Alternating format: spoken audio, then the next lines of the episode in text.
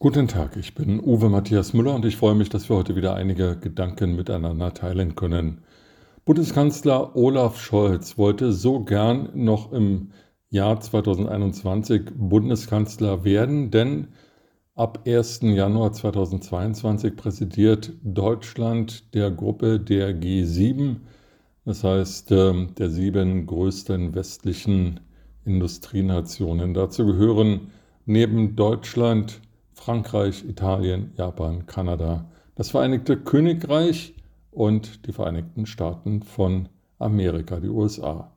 Die Europäische Union hat äh, einen Beobachterstatus. Die G7 repräsentieren etwa 10 Prozent der Weltbevölkerung und erwirtschaften circa 45 Prozent des weltweiten Bruttonationaleinkommens. Also durchaus ein wichtiger Club. Übrigens waren die G7 ähm, bis 2014 sogar G8. Bis äh, zum 25. März 2014 gehörte Russland zu dieser Gruppe der wirtschaftsstärksten westlichen Nationen.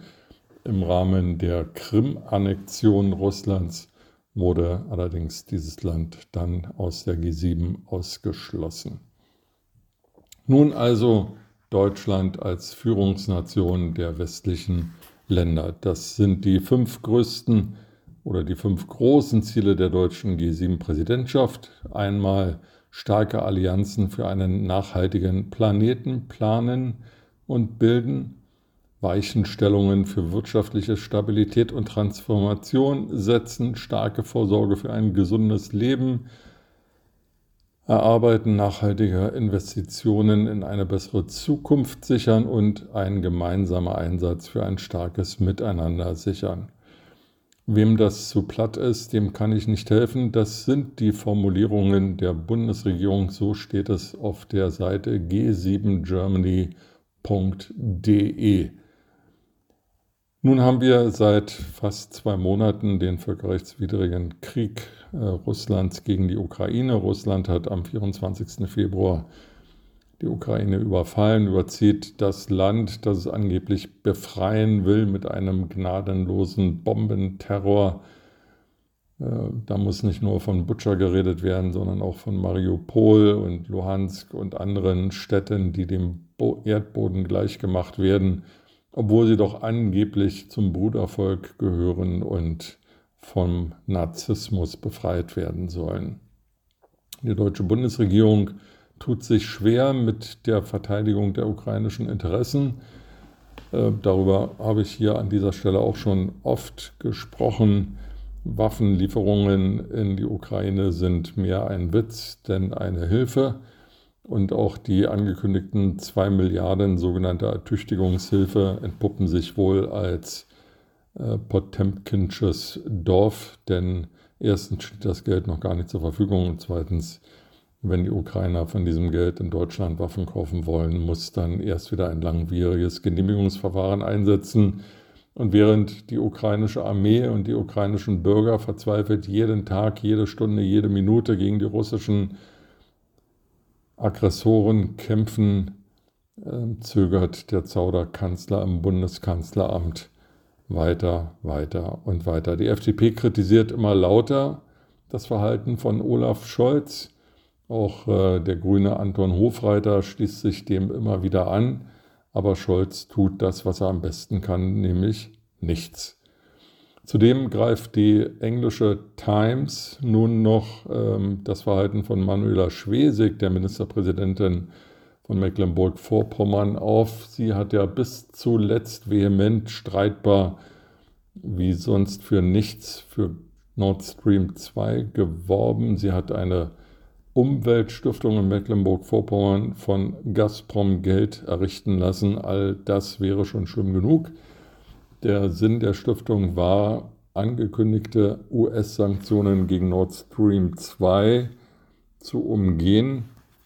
Die Sanktionen wurden von der Regierung Biden verhängt, weil ähm, die USA der Meinung waren, dass Nord Stream 2 dem Frieden in Europa nicht dienen würde und auch der wirtschaftlichen Wohlfahrt nicht dienen würde, was die Amerikaner das angeht steht auf einem anderen Blatt, aber jedenfalls die Warnzeichen waren da. Manuela Schwesig hat sich äh, entschieden, dort äh, mit Gazprom-Geld dagegen zu arbeiten. Und nun steht sie also im Fegefeuer.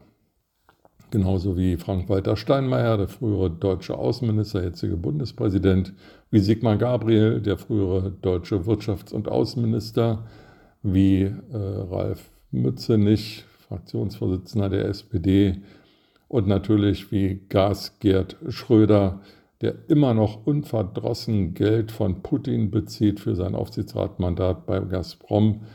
Und ähm, die SPD schafft es nicht, dort klare Kante zu zeigen. Da stellt sich schon die Frage nach der Führungsrolle nicht nur des Sauder-Kanzlers im Bundeskanzleramt, sondern auch der SPD-Spitze um Lars Klingbeil und Saskia Esken Sie lassen das alles laufen und tun so, als ob es sie nichts anginge. Das seien ja Fehler der Vergangenheit und hätte mit ihnen nichts zu tun.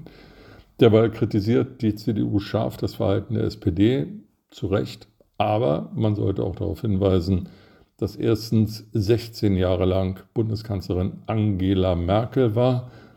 Sie gehörte zweifellos der CDU an, führte die meiste Zeit auch äh, die CDU als Parteivorsitzende und äh, hatte immerhin die Gesamtverantwortung für die Bundesregierung. Also die SPD konnte da auch nicht immer alleine entscheiden und hat auch nicht immer alleine entschieden.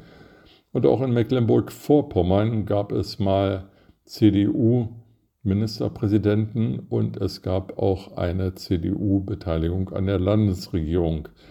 Das alles hätte man ja auch äh, früher, was heute kritisiert wird, kritisieren können seitens der CDU, wenn man denn erstens klüger und zweitens aufrichtiger gewesen wäre. Bleibt festzuhalten, dass das gesamte politische System offensichtlich jahrelang von Putin manipuliert wurde und auch heute noch zum Teil von Putin manipuliert wird.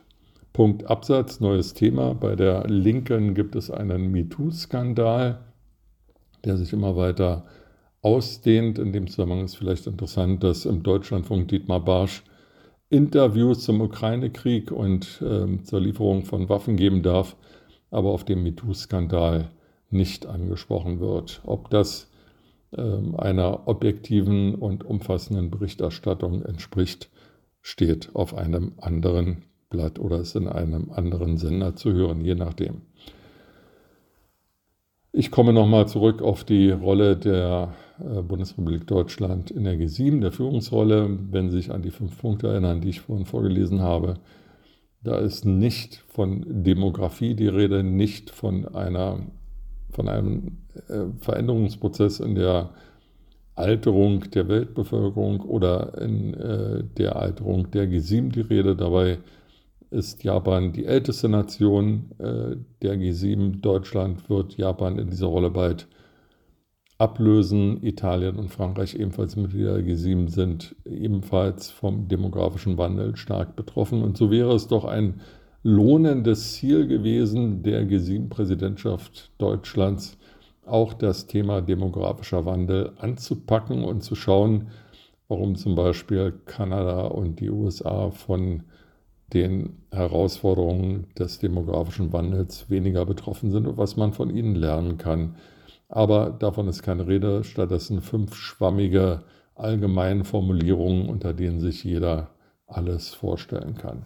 Mit diesen Gedanken in den Tag wünsche ich Ihnen eine gute Zeit und freue mich, wenn wir uns bald wieder hören.